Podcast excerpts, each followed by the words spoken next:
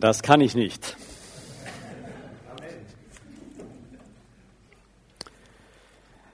Ich bin zwar ausgebildeter Verhaltenstherapeut und man kann schon manches einüben, eine neue Gewohnheit einzuüben. Wenn man dran bleibt, braucht ungefähr drei Wochen.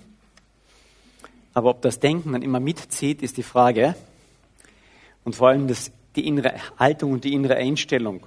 Oder ob ich nicht nachher wirklich nur so dastehe und irgendetwas nachgemacht habe, aber die Musik nicht drinnen ist. Wir sind im Epheserbrief und ich habe das bei der letzten Predigt ein bisschen versucht ähm, anzu, den Ablauf noch einmal so vor Augen zu halten, weil schon im Epheser Kapitel 4 fängt so die, eigentlich die praktische Seite an, wo der Paulus schreibt, ich ermahne euch nun, ich, der Gefangene im Herrn, wandelt würdig der Berufen, mit der berufen worden seid und so weiter. Jetzt geht es ums Tun, wandelt. Ja? Und dann äh, macht er wieder so eine ganz theoretische Abhandlung eigentlich. Die ist nicht so theoretisch, da geht es ums Innere. Und das äh, nächste Kapitel fängt er eigentlich fast auch wieder so an. Seid nun Nachahmer Gottes als geliebte Kinder. Ich habe den Text hier drauf noch einmal. Äh, ihr könnt es gerne mitlesen. Ich lese ihn einfach einmal, einmal vor. Seid nun Nachahmer Gottes, Imitateuren. Ich habe mir diesmal es, die Arbeit etwas angetan, das versucht im Griechischen zu lesen. Da habe ich gedacht, wow, da ist in jedem Wort noch, noch viel mehr drinnen.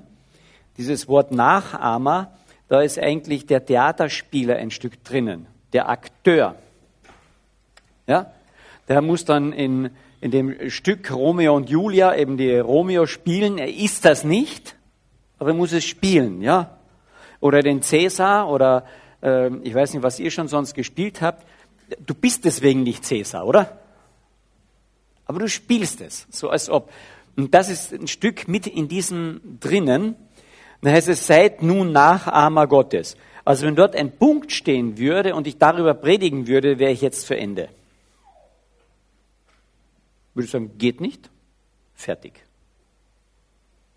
Das ist, das ist der, der frustrierendste Satz fast in der ganzen Bibel. Seid Nachhammer Gottes, na toll. Also wenn ich ein bisschen eine Ahnung von Gott habe. Und ich denke, deswegen hat man sich immer wieder Götter zurechtgezimmert, die man leichter nachahmen kann, die so, so, so ähnlich sind wie wir.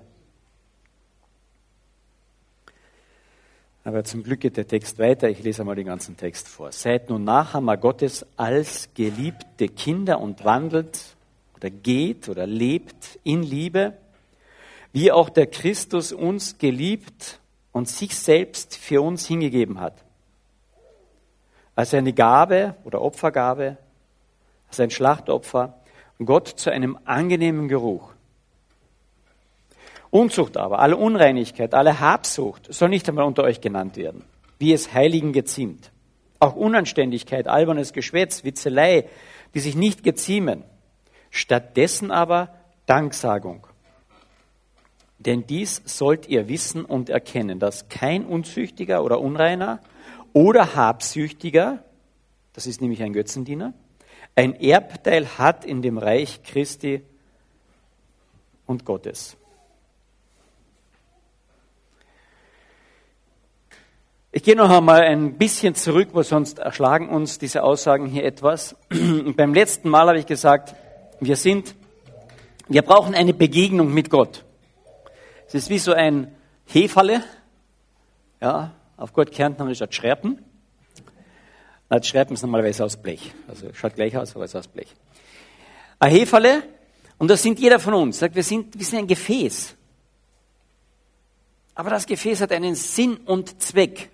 Und wir würden sofort, jawohl, was reintun und trinken. Und die Bibel sagt, nein. Der erste Sinn und Zweck dieses Gefäßes ist zu klären, wem es gehört. Hier steht drauf, Elisabeth, so heißt meine Frau. Es gehört ihr. Ist zwar falsch geschrieben, Elisabeth bei uns zu Hause schreibt man mit Z, hier ist es mit S. Aber das ist das Wichtigste für das Hefall, ja? Es gehört jemandem. Und wenn ihr Kinder habt zu Hause und denen Heferlern, Tassen, geschenkt habt mit ihrem Namen drauf oder ihrem Spruch drauf oder was ihre Tasse ist, dann wisst ihr, dass das Wichtigste nicht ist, was drinnen ist, sondern das Wichtigste ist, dass sie zum Frühstück ihre Tasse bekommen. Kennt ihr das Problem? Einige kennen es scheinbar. Ja? Das ist viel wichtiger als das, was drinnen ist. Zuerst einmal. Und das ist, was Gott so wichtig ist. Er möchte mit aller Sorgfalt, mit seiner Schrift, auf uns draufschreiben, wem wir gehören. Christus. Die ersten, die sich bekehrt hatten und wie sich das dann ausbreiten, die wurden Christen genannt. Das war ihr Name. Dann schreibt Gott seinen Namen auf uns, wenn wir unser Leben ihm anvertrauen. Wir gehören ihm. Und er schreibt unseren Namen in seine Hände. Er sagte, meine Hände habe ich dich gezeichnet. Ist das nicht großartig? Er schreibt seinen Namen auf mich und meinen Namen in seine Hand. Das ist der erste Schritt. Der zweite ist dann, jawohl, ein Heferl ist da, dass was reinkommt. Dafür ist es da, der Sinn und Zweck. Und dann rüstet uns Gott aus, wenn diese, diese Verbindung da ist, dann rüstet er uns aus mit all dem, was notwendig ist, um ein erfülltes Leben zu haben. Nicht immer unsere Vorstellungen. Mein Leben ist nicht gelaufen, wie ich es mir vorgestellt habe. Aber es ist ziemlich ausgefüllt. Das kann ich euch sagen. Er tut das hinein, was wir brauchen, was wir benötigen für das Leben, wie er es sich mit uns vorgestellt hat. Und das Dritte ist, dass das, was er hineingefüllt hat, was er ausgerüstet hat, gebraucht er dann für andere. Dann können andere daraus trinken. Andere werden satt. Ich darf anderen helfen, andere begleiten.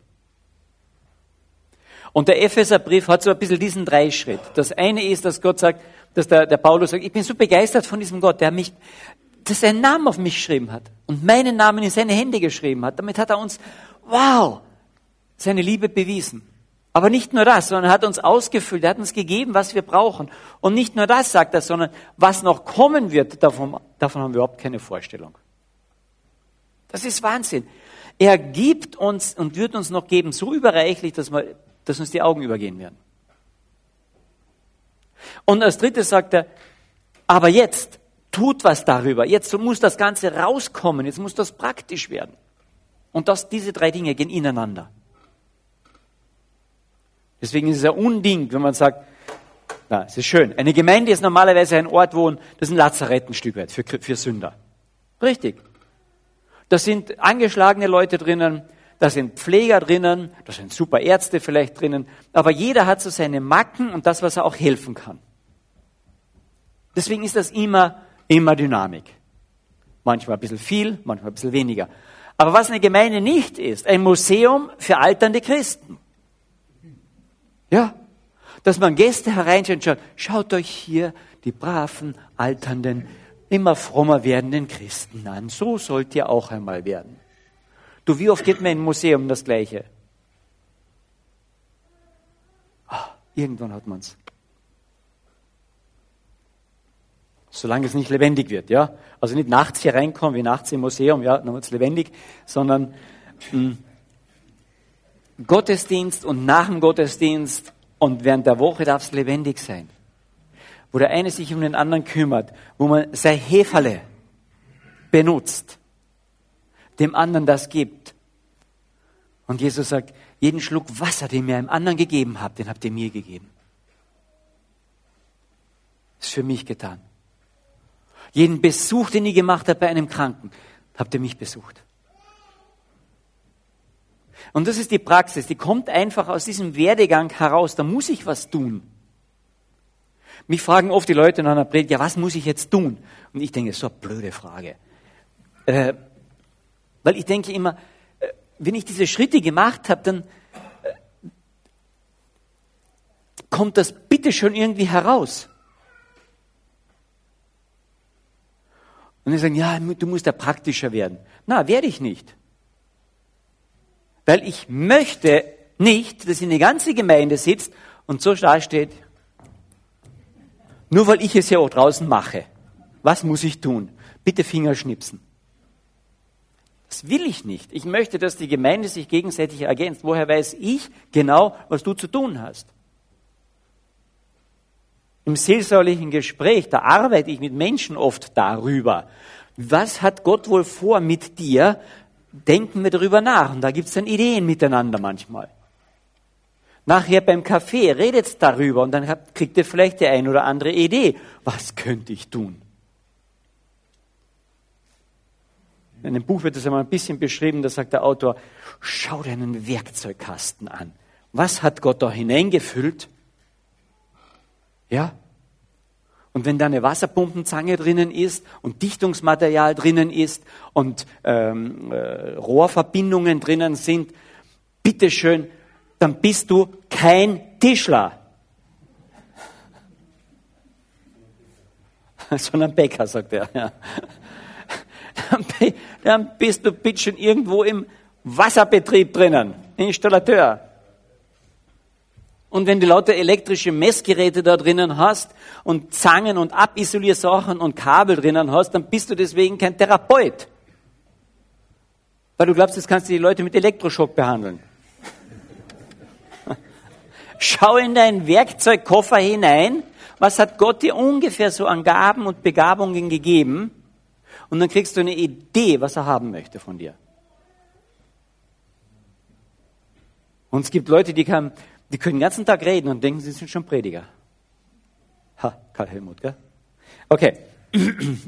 Na, ich rede nicht den ganzen Tag, das ist jetzt andere dabei. Okay, versteht ihr die Reihenfolge? Ich hoffe, dass das geht. Und jetzt kriegen wir das noch einmal serviert, Kapitel 5. Seid nun Nachahmer Gottes als geliebte Kinder. Und das, dieser Satz ist ein, wie sagt man auf gut Neudeutsch, das ist ein Hammer. Weißt du, wie wir ihn immer lesen? Ja? Seid Gottes Nachahmer und versucht euch so zu benehmen wie Kinder. Ja? Seid Gottes Nachahmer und, und denkt daran, dass ihr ähm, gut erzogen seid von Gott. Oder werdet. Und je braver ihr seid, desto mehr seid ihr Kind Gottes. Das ist ein Blödsinn.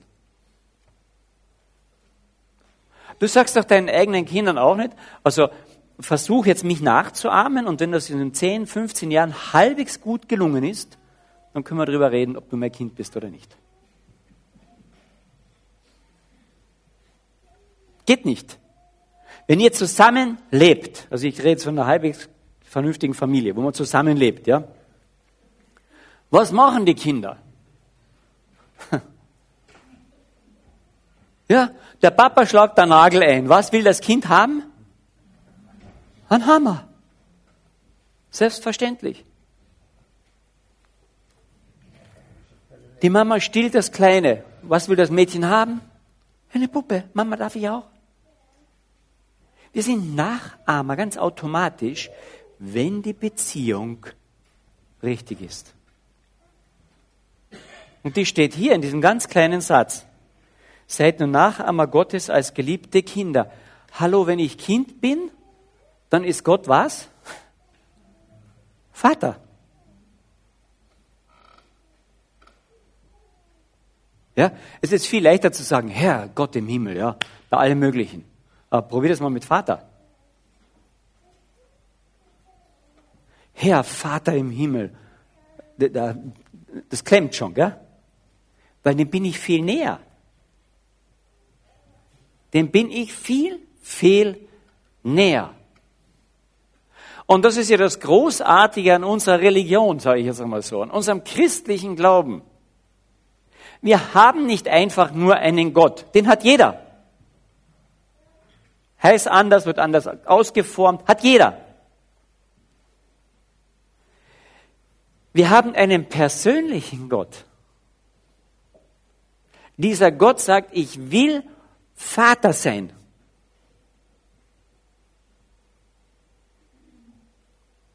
Wenn er Vater ist, für dich Vater geworden ist, weil er seinen Namen auf dich geschrieben hat, dann bist du Kind. Glaubst du das? Nein. Das glauben wir nicht. Ja doch, da oben. Da sitzen alle hier und sagen, ja, das glauben wir schon, ich bin Gottes Kind. Versteht ihr, es ist, es ist so weit weg oft von uns. Oder habt ihr das Problem nie? Ich bin jetzt, was sind 50 Jahre Christ oder mehr und das ist immer noch so weit weg oft. Wie real ist dir dieser Vater, der Himmel und Erde gemacht hat, alles, jeden Regentropfen und den Bescheid weiß, jeden Kristall, der vom Himmel fällt, genannt Schneepflocke, die jede anders ist. Der kann alles. Das ist dein Vater. Ah ja, nett. Und dann gehen wir wieder zur Tagesordnung über. Versteht ihr, warum der Paulus sagt, bitte seid nun Nachahmer Gottes als geliebte Kinder. Er sagt nicht nur als Kinder und da ist halt der Himmelvater sondern als geliebte Kinder. Und das heißt es, wandelt in dieser Liebe. Ich übrigens sagen, ja, und wenn ihr geliebte Kinder seid, dann habt euch auch lieb. Das Gebot kennen wir ja auch. Aber der Paulus spitzt das hier noch einmal zu und sagt, wandelt in der Liebe, innen drinnen. Und das Thema im, im Epheserbrief ist die ganze Zeit in Christus, in Gott, in ihm wandeln, in ihm verankert sein, in ihm sein. Und wenn du irgendwo drinnen bist, dann ist was um dich herum? Na das, worin du bist. Und wenn du in der Liebe wandeln sollst, was ist um dich herum? Liebe. Glaubst du das? Glaubst du das wirklich? Ich tue mir sau schwer dort. Ja? Letzten zwei Tage und Nächte nur Trala bei uns. Nur Schwierigkeiten. Heute in der Früh gleich noch einmal alles. So, das so oben drauf. Und wenn man so zuschauen muss, wie man ein Kind verliert, ja, ich habe mehrfach zuschauen müssen, ein paar wissen, was, was, von was ich rede. Einmal habe ich es wirklich wo absetzen müssen und zurück und das Kind schreit mir nach, Papa, Daddy.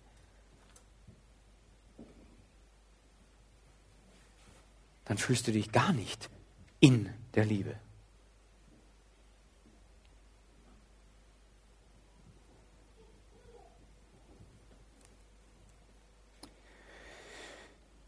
Wissen, dann bin ich so froh, dass dieser Vater, dieser Schöpfer Himmels und der Erde und sein Sohn Jesus Christus nicht von meinem Gefühl abhängig ist, sondern sich an sein Wort gebunden hat. Und in diesem Wort sagt er, du bist als Kind in der Liebe.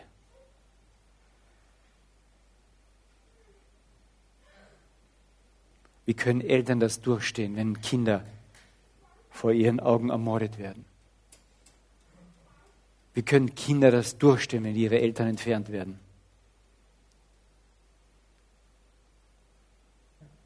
Ich weiß nicht wie. Aber wenn ich Christ bin, wenn ich weiß, dass mein himmlischer Vater da ist, egal was hier passiert, er hat sich an einem Wort gebunden, hat, du bist in der Liebe. Du verstehst vieles davon nicht. Aber er hat sich an seinem Wort gebunden und sagt, wenn du mein Kind bist, dann bist du in der Liebe.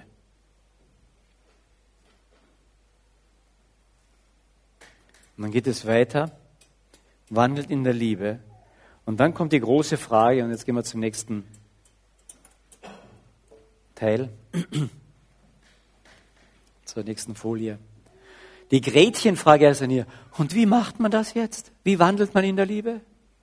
Naja, seien wir einfach nett zueinander, ja? Solange sich der Richtige neben dich setzt im Gottesdienst, geht das ja noch. Aber, Wie macht man das? Nachahmer Gottes als Geliebte zu sein, in der Liebe zu wandeln. Die Reihenfolge ist uns klar geworden ungefähr, aber wie macht man das? Und das Schöne ist in der Bibel, die ist so praktisch, deswegen liebe ich das Alte Testament, da sind die ganzen praktischen Beispiele drinnen. Und im Neuen Testament haben wir einen, der uns das die ganze Zeit vorführt, Jesus Christus. Wie macht man das, in der Liebe zu wandeln, wenn man an ein Kreuz genagelt wird?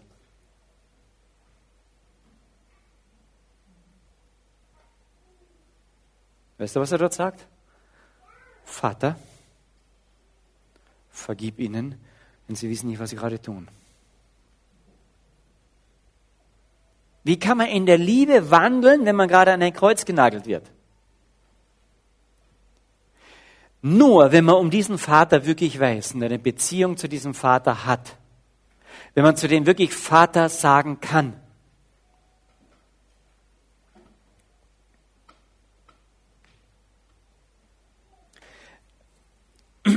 Wir haben vorhin diese Lieder gesungen, ja, wo es auch genau darum geht. In deine Hände befehle ich alles. Vater. Und ich möchte dir einfach heute nochmal die Frage stellen, kannst du Vater sagen? Kannst du zu diesem Gott, der Himmel und Erde geschaffen hat, Vater sagen? Wenn du es noch nicht kannst, dann musst du seinem Sohn begegnen. Er ist der Weg zum Vater. Jesus Christus hat gesagt, ich zeige euch den Weg zum Vater. Ich bin dieser Weg zum Vater. Und wenn du mit mir anfängst, eine Beziehung zu, zu gehen, dann zeige ich dir den Weg zum Vater. Du musst diesen Jesus Christus kennenlernen.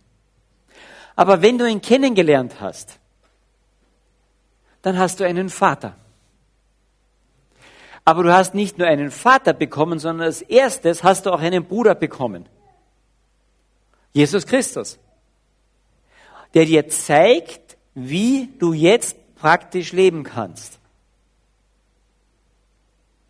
Und er zeigt dir es ganz massiv an seinen Grundhaltungen und alles andere ist dann mehr oder minder automatisch.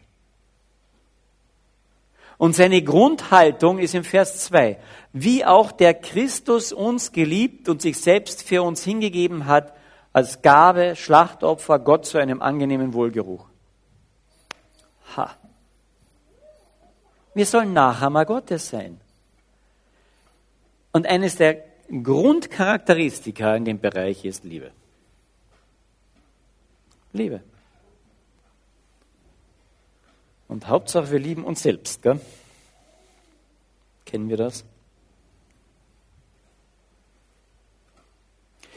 Wenn wir nicht von dieser Liebe Gottes fasziniert sind, dann passieren die anderen Dinge, die bei Jesus nicht passiert sind. Dann konnte er in dem größten Leid noch sagen, Vater, vergib ihnen, sie wissen nicht, was sie tun. Da war im größten Leid die Liebe zu seinem Vater und die Liebe seines Vaters zu ihm ausreichend, dass seine Liebe noch zu denen gehen kann, die ihn gerade ans Kreuz nageln. Versteht ihr das? Noch einmal. In dem Moment war seine Liebe zum Vater und die Liebe zum Vater zu ihm hat ausgereicht, dass er noch die lieben kann, die gerade ihn ans Kreuz nageln. Ist das praktisch? In einer Situation, die mehr als schwierig war.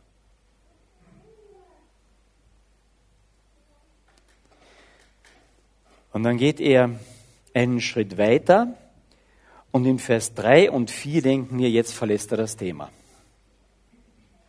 Nein, er vertieft es. Er sagt, Unzucht aber und alle Unreinigkeit oder alle Habsucht soll nicht einmal unter euch genannt werden, wie es Heiligen geziemt, auch Unanständigkeit und albernes Geschwätz, Witzelei, die sich nicht geziemt, stattdessen aber Danksagung. Denn dies sollt ihr wissen und erkennen, dass kein Unzüchtiger oder Unreiner oder Habgieriger, das ist nämlich ein Götzendiener, ein Erbteil hat im Reiche Christi und Gottes. Jetzt verlässt er das und jetzt geht's in die Praxis. Gell? Nein, nein, nein, nein. Ähm, weil wenn wir das durchgehen, wenn wir sagen, naja, haben wir dann einen Teil am Reich Gottes? noch nie unzüchtige Gedanken gehabt, noch nie blöde Witzeleien, Unanständiges, noch nie gierig gewesen, noch nie bei Willhaben reingeklickt. Ja. Also ganz kann es das nicht sein. Um was geht es hier? Kann man die nächste Folie sehen? Hier stellt er Sachen gegenüber. Die Liebe der Unzucht, dem Fremdgeben, der Gier, der Lust. Das Geben, dem Geiz, der Habsucht, der Gier. Das angenehme vor Gott sein, die Unzufriedenheit, der Streit. Das gehört weg hier. Unzufriedenheit und Streit. Ein großes Erbe haben, reich sein vor Gott, Leben zu haben, eine Verarmung, ein innerlicher Sinnverlust, ewiger Tod. Hier stellt er die Sachen gegenüber und er zeigt etwas auf. Und ich möchte dazu noch ein, ein, ein, zwei Verse lesen aus dem Hebräerbrief. Da wird das nämlich genauso genannt nochmal. Hebräer 13. Kapitel 4. Die Ehe sei ehrbar in allem und das Ehebett sei unbefleckt. Denn Unzüchtige und Ehebrecher wird Gott richten. Der Wandel sei ohne Geldliebe. Begnügt euch mit dem, was vorhanden ist. Er denkt, hallo, der hüpft von einem zum anderen. Nein. Wenn Gott seine Liebe zu mir und meine Liebe zu ihm nicht mein Innerstes ausfüllt, dann werde ich unsicher und werde andere Sicherheiten suchen. Meine nächste Folie machen. Das geht ganz automatisch und bitte schimpft da nicht drüber.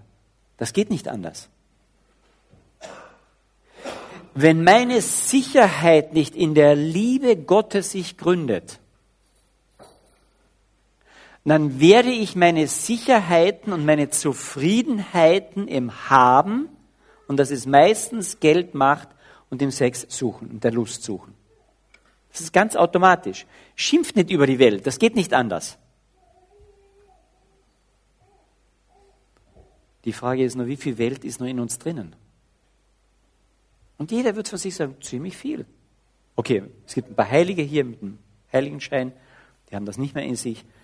Ich gehöre nicht ganz dazu.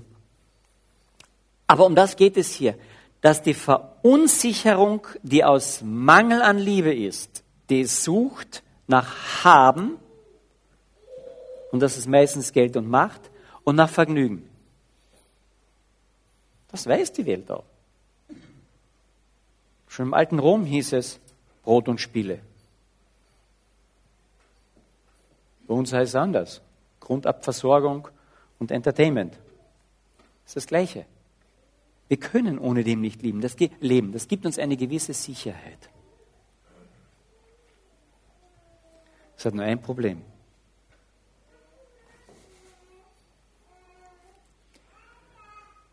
Die Dinge muss ich alle abgeben. Die vergehen. Du gehst in Pension, der Herr Chef ist nicht mehr Chef. Der Herr Präsident ist nicht mehr Präsident. Dein Geld kannst du zwar in den Sarg mit hineinfüllen, wenn du willst, aber du kannst es nicht mitnehmen. Deine Lust, sie vergeht. Ein Stück mit dem Altwerden schon. Kannst du nicht mehr ganz so genießen. Dann probieren wir mal, das 100-Jährige in die Disco zu gehen. Die schmeißen nicht raus, weil der Rhythmus dann mit dem Knacken deiner Knochen dann nicht übereingeht. Das vergeht. Es vergeht alles. Wo du deine Sicherheit und deine Freude aufbaust. Du musst deine Kinder einmal abgeben und auch deinen Partner. Was bleibt denn? Und Jesus sagt zu der Frau am Jakobsbrunnen, sagt er, wenn du von dem Wasser, was ich habe, anfängst zu trinken, dann wird das zu einer Quelle in dir bis ins ewige Leben hinein.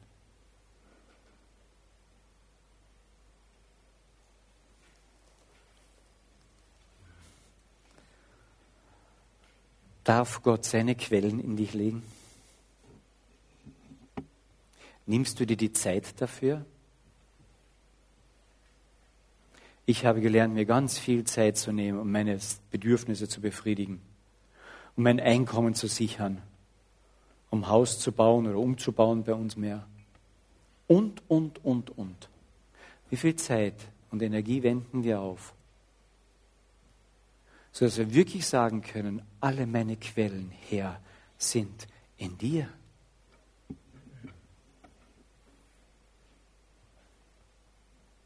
Ich muss gestehen, sehr oft sind viele meiner Quellen ganz woanders. In der Arbeit oder beim Finanzamt oder bei Erfolg oder sonst was. Wie tief sind meine Quellen verankert und haben ihren Grund in ihm, dass das überfließen kann? Ich lese noch einen Vers aus dem Hebräerbrief. Hebräer Kapitel 10, 11, Entschuldigung, wo es um diese Glaubensfrage geht. Da definiert er etwas ganz zwischendrin einmal, ganz kurz mal. Ohne Glaube, ohne dieses Vertrauen, ohne diese Liebesbeziehung des Anvertrauens, ohne den Glauben, aber ist es unmöglich, Gott zu gefallen.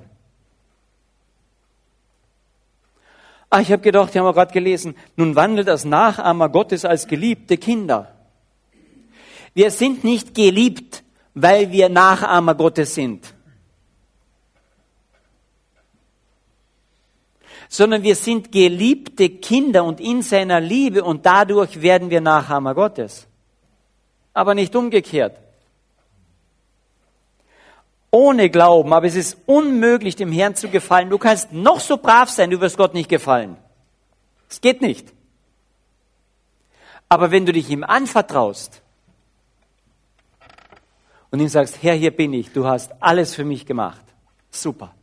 Und ich vertraue darauf, dass du mein Leben füllst, in der Hand hältst. Du hast das erste Wort in meinem Leben gesprochen, du wirst das letzte reden und ich kann mit dir dann noch weiter in die, bis in alle Ewigkeiten reden.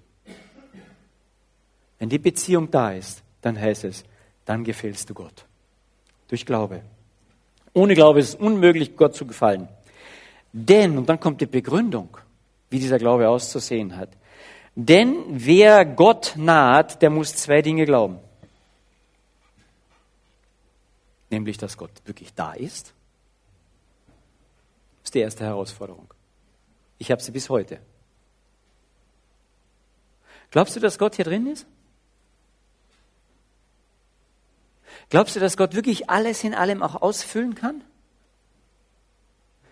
Glaubst du, dass Gott dir nahe ist, ganz nahe? Das ist die erste Voraussetzung. Du musst, du kannst nur an Gott glauben, wenn du auch glaubst, dass er nahe ist, dass er da ist. Der muss glauben, dass er ist, da ist.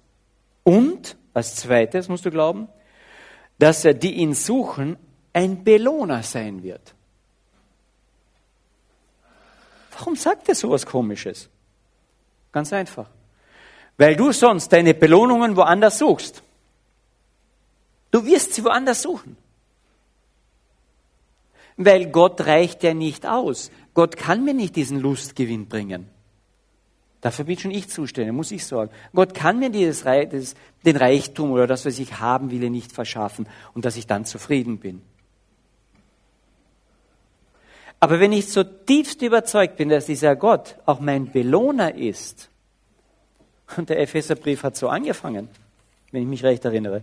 Gepriesen sei der Gott und Vater unseres Herrn Jesus Christus. Er hat uns gesegnet mit jeder geistlichen Segnung in der himmlischen Welt, in Christus und so weiter. Wenn ich wirklich glaube auch, dass dieser Gott ein Belohner ist, und da ist auch das Rechtssystem drin, das heißt, er spricht Gerechtigkeit einmal. Er wird mir das geben, was, was ich immer schon ge gebraucht habe. Und noch vieles drüber hinaus. Der Paulus sagt viel, viel mehr noch drüber hinaus. Wenn ich glaube, dass dieser Gott wirklich ist und dass bei ihm der ganze Reichtum ist, nämlich absolut überschütten wird von Belohnung, dann werde ich frei von diesen abgenagten Knochen. Sonst wäre ich nicht frei. Du kannst dich noch so anstrengen, ich bin jetzt brav. Kein schmutziger Gedanke mehr. Mit Geld und Gier habe ich ja sowieso überhaupt nichts am Hut. Na, dann probieren wir, dass dir jemand unrechtmäßig was wegnimmt. Dann sagt jeder von uns, ach ja, dann hat er es mehr gebraucht als ich. Du stehst vom ausgeräumten Haus oder Wohnung, gell? Dann plötzlich merkst du, wie die Gier in dir da ist. Oder die Möglichkeit hast, dein Geld zu vermehren. Ha, wie kenne ich das gut? Bei uns kriegst du so viele Zinsen. Ja. Ich sage nicht, dass man das nicht anlegen darf, aber was für einen Stellenwert hat das alles? In Bezug auf meine Sicherheit. Und Gottes Wort sagt, wenn du nicht weißt, dass Gott wirklich ist und darauf vertraust, und dass er ein Belohner ist, dass bei ihm der Reichtum und das Gerecht, die Gerechtigkeit und alles ist, für dich da ist, dann wirst du das andere nicht loslassen. Seid nun Nachahmer Gottes als geliebte Kinder. Wisst ihr, wenn Kinder wirklich geliebt werden, dann sind sie deine Nachahmer. Das ist so. Und du wirst es bis ins Alter hinauf merken. Meine Eltern haben mich geliebt. Sie waren nicht perfekt, genauso wenig wie ich. Und ich merke im Alter, dass ich Bewegungen und Sachen mache und Aussprüche mache wie mein Vater, was ich nie machen wollte, ja. Also die Älteren, wenn das wissen, von was ich spreche, ja, als Jugendlicher mal absolut dagegen, ja. Puh. Aber je älter du wirst, desto mehr wirst du sagen, genau das tue ich. Die gleichen Floskeln manchmal. Meine Frau sagt schon, ich schlürfe die Suppe gleich wie mein Vater. Ich habe vorher nie Suppe geschlürft. Wahrscheinlich habe ich sie nicht so sehr mögen, aber seid nun Nachahmer Gottes als geliebte Kinder. Wenn du das weißt, du bist Kind, du bist Vater, hast einen Vater im Himmel und einen Bruder, der dir zur Seite steht. Und du bist in dieser Liebe eingeschlossen dann wirst du als dieses geliebte Kind Nachahmer sein. Das geht nicht anders. Und als Kontrast sagt er hier gegenüber, denn es ist unmöglich, dass jemand, der Unzucht treibt, nur geizig noch ist, im Himmel kommen wird. Weil wenn du ein Kind bist, das geliebt wirst, in der Liebe eingepackt wirst, dann wirst du das andere loslassen wollen immer mehr. Das heißt, du wirst nicht immer loswerden, aber du wirst es loslassen. Du willst es loslassen. Weißt du, bei jedem, der vor uns bei der Tür steht und sagt, oh, ich brauche wieder Geld, um Miete zu zahlen. Ja, innerlich sagt, ja, schon wieder einer. Ja, und mein frommer sagt dazwischen, und einen fröhlichen Geber hat Gott lieb. Ich kenne den Zwiespalt. Und weißt du, was ich froh bin? Dass ich diesen Zwiespalt noch habe. Wenn ich den Zwiespalt nicht mehr hätte und die Leute kaltherzig wegschicken kann, weil ich ja schon drüber stehe, dann ist gefährlich. Aber solange du in dir den Zwiespalt spürst und darum sagst, ich will das loslassen, ich will, super. Sagte, jawohl, diesen Kontrast spürst du. Passt. Mich haben das letzte Mal gefragt, ja, woher weiß ich denn, dass ich denn Christ bin, wenn ich noch dieses und jenes auch mache? Letztlich ein E-Mail bekommen darüber. Woher kann ich wissen, dass ich Christ bin, wenn ich das sogar machen will? Ich frage dann zurück, wollte David mit Bathseba ins Bett gehen? Oder ist er in der Früh aufgewacht und hat gesagt, hups, wer liegt denn da neben mir? wollte David das Ganze vertuschen und hat einen Plan ausgehegt, um den Mann von dieser Bathseba dann umzubringen. Wollte er das? Er sagte, ach ja, das Schwert ausgerutscht. Ist doch Blödsinn. Der wollte das. Und zu diesem Mann sagt Gott, das ist ein Mann nach dem Herzen Gottes. Gibt's das? Ja, weil als der Nathan zu ihm kommt und sagt, was hast du angerichtet, spürt er sofort den Zwiespalt und stellt sich wieder unter Gott. Solange du den Zwiespalt spürst und dich unter Gott stellen willst, darfst du sicher sein, du bist noch Kind in dieser Liebe, deswegen macht es dir ja was aus. Wenn du den Zwiespalt nicht mehr spürst oder der klein wird, dann musst du dir überlegen, wo stehst du.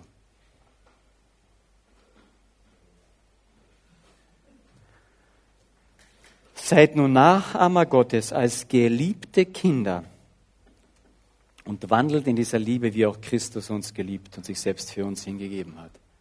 Er packt uns darin ein. Und deswegen wirst du diesen Zwiespalt hoffentlich spüren. Möge Gott uns dabei helfen, dass in jedem Moment, wo wir diesen Zwiespalt spüren, wir ein Stoßgebet zum Himmel senden und sagen, Herr, ich will. Ich will glauben und so vertrauen. Hilf meinem Unglauben. Und dass dieser Hauptmann vor Jesus steht und Jesus ihn fragt nach dem Glauben und der Hauptmann so antwortet, Hilf, ich glaube Herr, aber hilf meinem Unglauben. Und der Zwiespalt da ist. Da sagt Jesus nicht, jetzt warte, geh nach Hause, bis der Zwiespalt vorbei ist und du voll glauben kannst. Sondern sagt, geh nach Hause, dein Knecht ist gesund. Ist okay. Mit unserer Sünde, unserem Zwiespalt, das ist kein Problem für Gott. Das hat er gelöst. Das hat er gelöst. Lassen wir uns einpacken in seine Liebe, in seine Nähe, ausrüsten und dass uns das Herz übergeht für andere Menschen und für Gott. Wer glaubt, der muss wissen oder annehmen oder glauben, dass Gott da ist und dass er ein reicher Belohner ist. Und wenn ich das weiß und darauf mein Vertrauen setze, dann kann ich die anderen Knochen loslassen. Dann werde ich dankbar. Und deswegen sagt der Paulus, über all das sei dankbar. Das ist der Schlussstrich sozusagen. Das ist keine Lösung für alle Probleme. Nein, das löst nicht alle Probleme, aber es löst die innere Haltung. Weil dankbar kann ich nur für etwas sein, was ich bekommen habe. Wenn eine Tante zu mir kommt und sagt, ich habe dir ein großes Geschenk und sage, Dankeschön, nimm es wieder mit nach Hause. Ich würde sagen, ist doch nicht dankbar. Ich kann es wieder mit nach Hause nehmen. Er hat zwar Danke gesagt, aber ich nehme es wieder mit nach Hause. Das ist doch Blödsinn. Du bist dankbar, wenn du es empfängst. Sei dankbar. Hast du es empfangen? Beten wir noch. Vater im Himmel, ich danke dir, dass du uns das aller, allergrößte Geschenk gemacht hast in deinem Sohn. Du hast es Weihnachten und Ostern werden lassen. Du hast uns deinen Sohn geschenkt und du hast gesagt, wer den aufnimmt und den annimmt, der ist dein Kind. Und von des Leib werden Ströme lebendigen Wassers fließen. Er hilft uns darüber mehr nachzudenken, nachzusinnen, uns da gegenseitig zu ermutigen und zu merken, dass das eine Wirklichkeit ist, die uns noch viel mehr erfassen darf, damit wir dann in den guten Werken wandeln, die du schon lange vorbereitet hast für uns. Herr, bewahre uns dein Wort, dass es Frucht bringt in unserem Herzen, bitte. Amen.